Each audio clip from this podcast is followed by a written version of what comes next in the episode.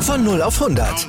Aral feiert 100 Jahre mit über 100.000 Gewinnen. Zum Beispiel ein Jahr frei tanken. Jetzt ein Dankeschön, rubbellos zu jedem Einkauf. Alle Infos auf aral.de. Aral, alles super. Satz mit X, das wird nix, glaubt die Mehrheit der Fußballfans bei uns, wenn es um die WM-Chancen für Deutschland geht. Ja, das geht aus einer Umfrage der Voting-App FanQ im Auftrag des Sportinformationsdienstes hervor. Nur 3,2 Prozent der Befragten sehen den WM-Titel als realistisch an. Zu denen zählt wohl auch Oliver Bierhoff. Ja, der hat es als Ziel ausgegeben. Ich glaube, nach den letzten Eindrücken aber auch nicht wirklich dran. Ich würde sagen, eher wechselt Harry Kane im Sommer nach München. Und die Chancen, dass das passiert, das schätzen wir gleich mal für euch ein. Ähm, ich bin da ein bisschen optimistischer, aber ich bin da, okay. glaube ich, aber auch zweckgebunden ein bisschen Könnte optimistischer. Ähm, aber es muss nicht der Weltmeistertitel werden, aber ich glaube, dass wir nicht so schlecht abschneiden wie zuletzt, was nicht so sehr schwierig sein wird. Also, wir sagen euch, wer sicher und wer vielleicht mit zur Weltmeisterschaft nach Katar fährt. Das auf jeden Fall. Außerdem hören wir gleich, wie Boxer Mahmoud Shah große Töne in Richtung von Weltmeister Tyson Fury spuckt und sagen Guten Morgen zum ersten Sportpodcast des Tages, unterstützt vom SID. Mit mir, Andreas Wurm. Und ich bin Malte Asmus. Aber bevor wir über diese Themen des Sporttags ausführlicher reden, bringen wir euch natürlich zum Start nach dem Opener gleich erstmal auf den aktuellen sportlichen Stand jetzt. Darüber spricht heute die Sportwelt. Stand jetzt. Die Themen des Tages im ersten Sportpodcast des Tages. Stand, Stand, Stand, Stand. Jetzt. Mit Andreas Worm und Malte Asmus auf meinsportpodcast.de. Analyse. Die Nations League Spiele sind absolviert, die Spieler fahren zurück zu ihren Vereinen und haben in den kommenden 50 Tagen dann erstmal ein ziemlich heftiges Programm vor sich, bevor es nach Katar geht. Acht Bundesligaspieltage, eine DFB-Pokalrunde und noch vier Champions League Spiele kommen oben drauf. Naja, und Bundestrainer Hansi Flick hat eine nicht minder stressfreie ja. Zeit vor sich. Äh, der muss jetzt mal erstmal die Gedanken ordnen, ne? das Gelebte verarbeiten, die Eindrücke aus den Spielen gegen Ungarn und gegen England. Da gibt's ja jetzt einiges zu sortieren. Und dann bis Ende Oktober müssen 50 Spieler für seinen vorläufigen Kader ähm, benannt werden. Von denen darf er dann am Ende aber nur 26 auch mit nach Katar nehmen und die wird er dann wohl am 10. November benennen. Ja, mit denen fliegt er dann für fünf Tage in den Oman, absolviert dort am 16. November gegen Oman die WM-Generalprobe. Und am 18. November geht's dann weiter nach Katar. Ja, und wer darf mit? Beziehungsweise fragen wir mal anders, wie viele Kaderplätze sind Stand jetzt dann noch überhaupt vakant? Na, also ich denke mal, 20 Spieler dürfen sich wohl schon sehr sicher sein, dass sie im WM-Flieger sitzen werden. Das Gerüst der Mannschaft steht, also da gibt's glaube ich, nicht viel dran zu deuteln. Vor allem Kai Havertz und Jamal Musiala, die haben sich gegen England ja auch nochmal ganz ausdrücklich und nachdrücklich für die WM-Startelf dann auch empfohlen. Also ich bin mir sicher, die sind sicher dabei. Wobei wir ja jetzt gerade gestern gehört haben, dass es eine Schande ist, dass Musiala für Deutschland und nicht für England spielt, nachdem man ja ihn eigentlich in den U-Mannschaften quasi schon im Sack hatte. Na gut, Pech gehabt, ne? Ja. Herr Southgate. Ähm, das trifft natürlich ähm, vor allem auch auf den Bayern-Block zu, dass äh, die mit dabei sind. Also äh, der Hansi Flick hofft natürlich, dass sie wieder in die Spur kommen. Ne? Aber das äh, bleibt zwar abzuwarten, aber darauf hoffen natürlich auch ähm, alle Fußballfans. Marco Reus, Julian Brandt, Lukas Metscher, die dürfen wahrscheinlich auch mit dabei sein, wenn sie fit sind. Robin Gosens, Benjamin Henrichs, Karim Adeyemi, Florian Neuhaus und Florian Wirz, die beiden wegen Verletzungen sind dagegen Wackelkandidaten. Tja, und ob sich Flick tatsächlich aufgrund der Abwehrprobleme, die man ja auch gesehen hat in den letzten beiden Spielen, jetzt durchregen kann, Max, Mats Hummels da noch zu nominieren, äh, da warten wir noch mal ein bisschen ab. Gibt's ja auch geteilte Meinungen zu. Ja, ja, und das heißt ja auch, man ist im ständigen Austausch, naja, worüber die sich so austauschen, da sind wir sehr, sehr gespannt. Aber die Frage ist ja, wer wird bei der WM-Nominierung die große Überraschung sein? Also wir haben es ja schon mal angesprochen, der, quasi der David Odonkor 2022. Wir hatten gestern mm, zum Beispiel mit Niklas Füllkrug spekuliert. Ja, der wird tatsächlich ein Mann für die ganz besonderen Momente oder für einen besonderen Moment, wenn wir das parallel zu Odonkor sehen. Also Füllkrug als Alternative im Sturm, ja.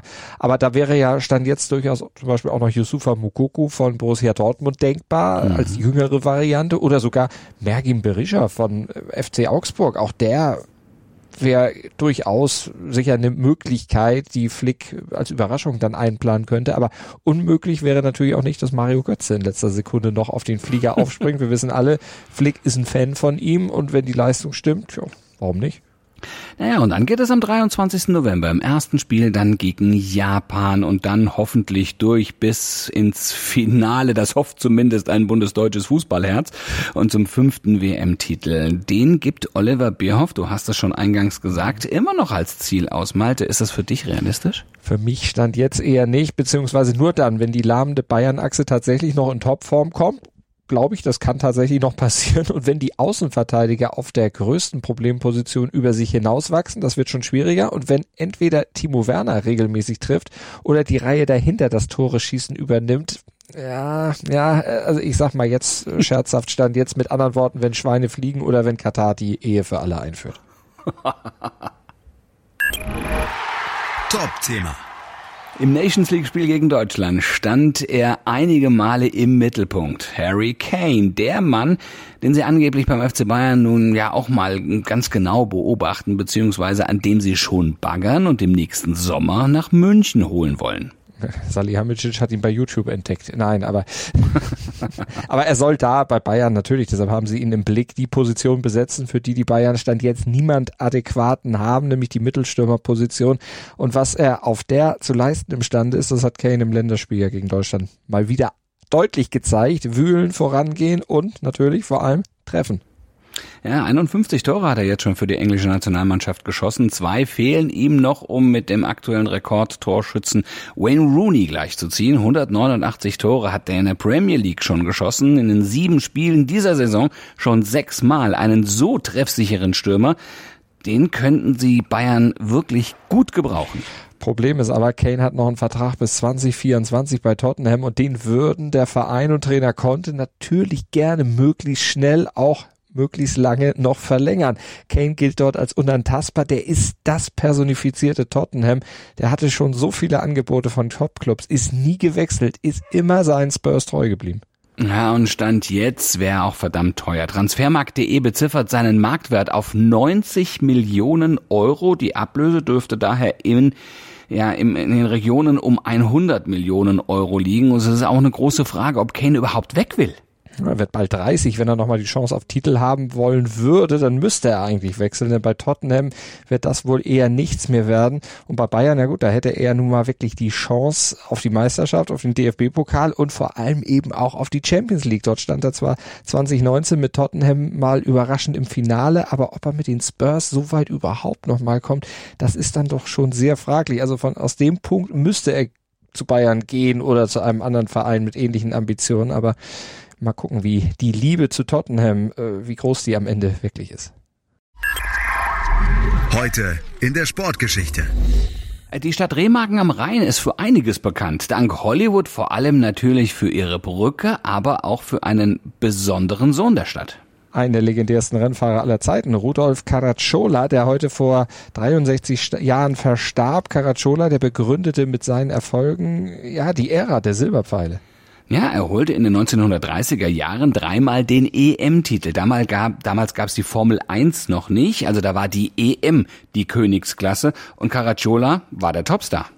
Eines seiner größten Rennen fuhr er aber wohl am 11. Juli 1926. Das war der erste große Preis von Deutschland, ausgetragen auf der Avus in Berlin. Und Caracciola, der war damals noch recht unbekannt, aber der machte in dem Rennen dann nachhaltig von sich reden. Naja, in einem Mercedes, der Probleme machte. Gleich beim Start ist er verreckt und dann wurde er angeschoben.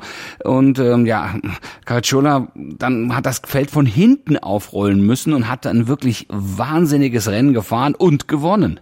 Ja, und das Rennen war auch wahnsinnig. Es hat geregnet in Strömen. Es gab jede Menge Unfälle und zwei Offizielle, die starben dabei sogar. Und obwohl äh, Coracciola dann selbst sogar aus seinem Auto aussteigen musste, der musste also auch nochmal anhalten, eine Zündkerze selbst auswechseln, muss man sich heute mal vorstellen. Das, das äh, Mercedes. Max Verstappen oder, oder Lewis Hamilton im Mercedes plötzlich eine Zündkerze tauschen muss. Ja. Aber damals ging das noch oder musste das noch so sein. Und trotzdem hat er gewonnen. Also und mit diesem Sieg dann den Grundstein für seine ganz große Karriere gelegt. Also der war wirklich zum erfolgreichsten Rennfahrer vor dem Zweiten Weltkrieg dann nachher geworden. Ja, aber am 28. September 1959 starb er im Alter von nur 58 Jahren an den Folgen einer Leberzirrhose. Interview. Der Battle of Britain im Boxring zwischen dem Schwergewichtsstar Tyson Fury und Anthony Joshua, der ist ja geplatzt. Ja, trotz einer mündlichen Einigung vor einigen Wochen ließ Joshua eine Deadline verstreichen, um den Vertrag dann letztlich in Sack und Tüten zu bringen und zu unterschreiben. Tja, nun darf sich der deutsche Ex-Weltmeister Mahmoud Shah am 3. Dezember in Manchester oder Cardiff, da steht noch nicht genau fest, dann mit Tyson Fury in den Ring begeben, um sich dort zu messen. Ja, und Shah, der spuckt im SED-Gespräch vorab schon mal ganz, ganz große Töne. Ich war der letzte Weltmeister der WBA und es gibt kein größeres Kino für England als Fury gegen Shah. Zwei amtierende Champions mit einem Mindset, Fight for Legacy. Und für ihn geht's auch ums Erbe von Max Schmeling. Schar könnte nämlich der erste deutsche Schwergewichtschamp seit Schmeling werden, aber er ist erstmal froh, dass er auswärts um diese Ehre boxen darf. Also ich freue mich in erster Linie, dass der Kampf in England stattfindet und nicht bei uns zu Hause in Deutschland, weil in Deutschland zu Hause muss ich mich benehmen wie ein Henry Maske oder wie ein Klitschko mit Anzug und Krawatte, ganz der liebe Junge so an dem an. Nein, ich bin Boxer, ich bin Streetfighter. Ich bin einer, der nach vorne geht und kämpfen will. Und da freue ich mich da sehr darüber, dass der Kampf in England stattfindet, weil die Engländer sind auch alle verrückt. Tyson Fury ist verrückt. Es kann sein, dass wir uns schon vor, der, vor dem Kampf schon äh, schlagen, wenn sein muss. Weil ich lasse mir nichts gefallen, er auch nicht. Dann haben wir eine Action. It's Showtime! Was rechnet er sich bei dieser Showtime aus? Man darf nicht vergessen, er ist auch in die letzten Kämpfe sehr oft schon zu Boden gefallen. Man weiß, dass sein Kind sehr schwach ist. Andy Warhol einer der weltgrößten Künstler unserer Zeit, hat gesagt, jeder Mensch hat 15 Minuten im Leben weltberühmt zu werden. Und das sind meine 15 Minuten.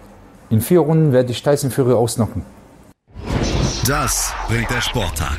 Stand jetzt. Die Basketball-EM ist vorbei. Ab heute steht dann der Alltag wieder vor der Tür. Wir haben gestern schon mal ein bisschen drüber philosophiert. Die BBL geht wieder los und Titelverteidiger Alba eröffnet um 19 Uhr die 57. Saison. Zum Auftakt geht's für die Berliner gegen die Towers aus Hamburg.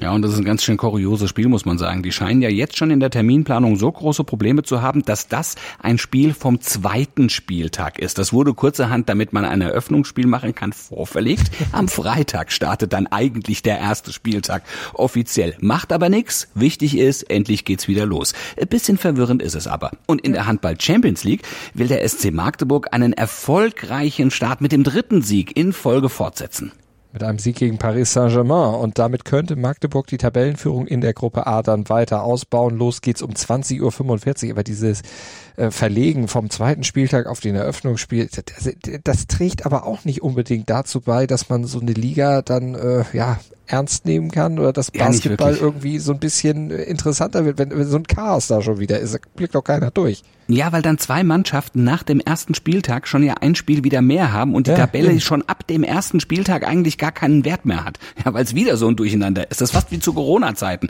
wo ständig viel Spiele verschoben wurden und du musstest gucken, der eine hat 15, der andere nur 13. Also äh, das, naja gut, okay. Also bei uns ne, ist es nicht chaotisch. Wir sind eine berechenbare Größe in eurem Ort, denn wir sind morgen früh garantiert wieder da ab 7.07 Uhr im Podcatcher eurer Wahl. Denkt ans Abonnieren und Bewerten und dann hören wir uns morgen wieder. Gruß und Kuss von Andreas Wurm und Malte Asmus. Wieder live von Ihrem Toyota-Partner mit diesem Leasing-Auftakt. Der neue Toyota Jahreshybrid. Ab 179 Euro im Monat. Ohne Anzahlung. Seine Sicherheitsassistenten laufen mit. Und ja, ab ins Netz mit voller Konnektivität. Auch am Start die Toyota Team Deutschland Sondermodelle. Ohne Anzahlung geht's in die nächste Runde. Jetzt los sprinten zu Ihrem Toyota-Partner.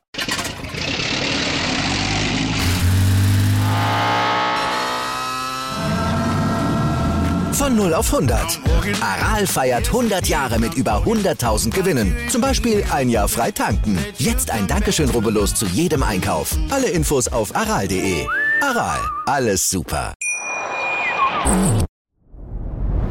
Dir hat dieser Podcast gefallen? Dann klicke jetzt auf Abonnieren und empfehle ihn weiter. Bleib immer auf dem Laufenden und folge uns bei Twitter, Instagram und Facebook. Mehr Podcasts aus der weiten Welt des Sports findest du auf mein Sportpodcast.de.